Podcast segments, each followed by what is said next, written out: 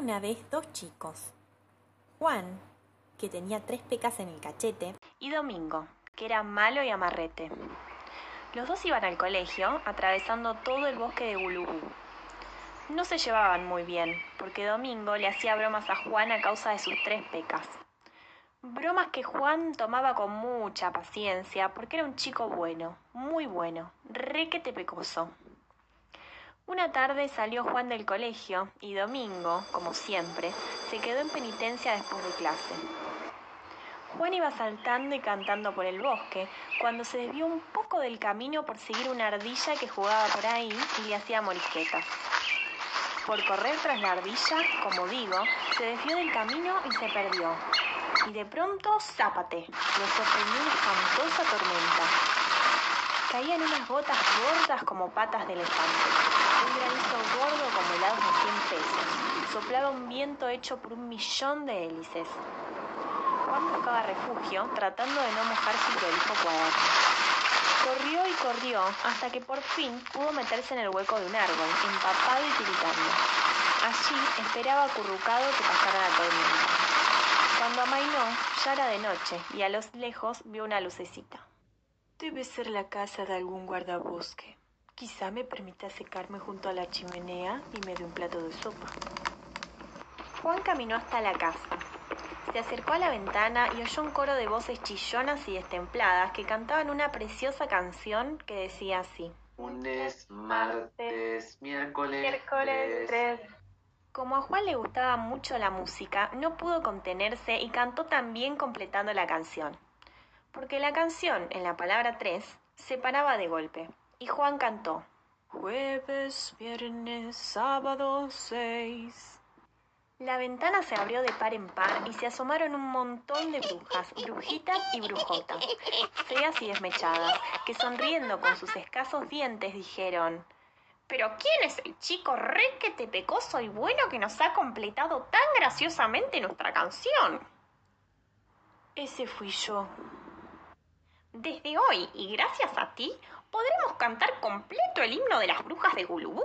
Y por este gran favor que nos has hecho, te vamos a premiar. Y dicho y hecho, las brujas, las brujitas y las brujotas le regalaron a Juan una bolsa enorme llena de caramelos, chupetines, bombones, alfeñiques, turrones, nueces, chocolatines, helados que no se derretían y no me acuerdo qué más. Juan les dio las gracias y se fue cantando. Ya no llovía y la ardilla lo guiaba por el camino. Al día siguiente, Juan repartía golosinas entre sus compañeros del colegio cuando llegó Domingo y le arrebató unas cuantas de un montón. ¿Dónde has robado esto? No lo robé. Me lo regalaron las brujitas de Gulubú. ¡Mentira! Gritó Domingo, dispuesto a pegarle en el cachete pecoso.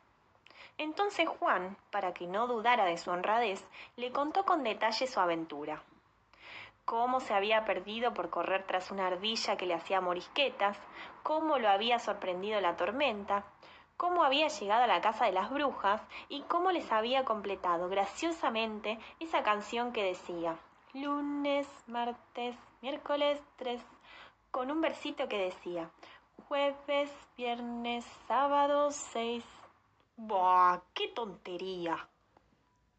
contestó Domingo y dio media vuelta. Pero como Domingo era copión y envidioso, decidió imitar la hazaña de Juan. Esa tarde salió del colegio y en el bosque encontró a la ardilla juguetona y la siguió. También lo sorprendió la tormenta y también fue a dar a la brujas. Todo, todo igual que Juan.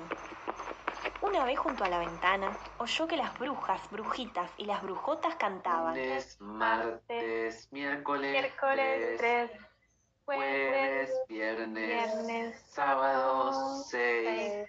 Mm, para que me regalen caramelos, tengo que añadirle algo más a esta canción. ¡Domingo 7! A las brujas, naturalmente, no les gustó nada la interrupción. La ventana se abrió de par en par y se asomaron preguntando. ¿Quién es el sinvergüenza y amarrete que nos ha arruinado la canción con un domingo 7? y le arrojaron a Domingo por la cabeza el agua helada de una vieja palangana de latita. Domingo salió corriendo, mientras la ardilla se reía tanto que tenía que taparse los dientes con la cola. Domingo decidió que ese día no sería más copión ni amarrete, y además se hizo amigo de Juan, que siguió como siempre con sus tres pecas en el cachete. Y así, con un firulete, se acaba el libro en un domingo 7. Esto fue Historia del Domingo 7, Cuentopo de Gulubú, de María Elena Walsh. Alumnos Josefina Molinari en locución, Mauro Milani en producción y Luján Mijaidilis en edición.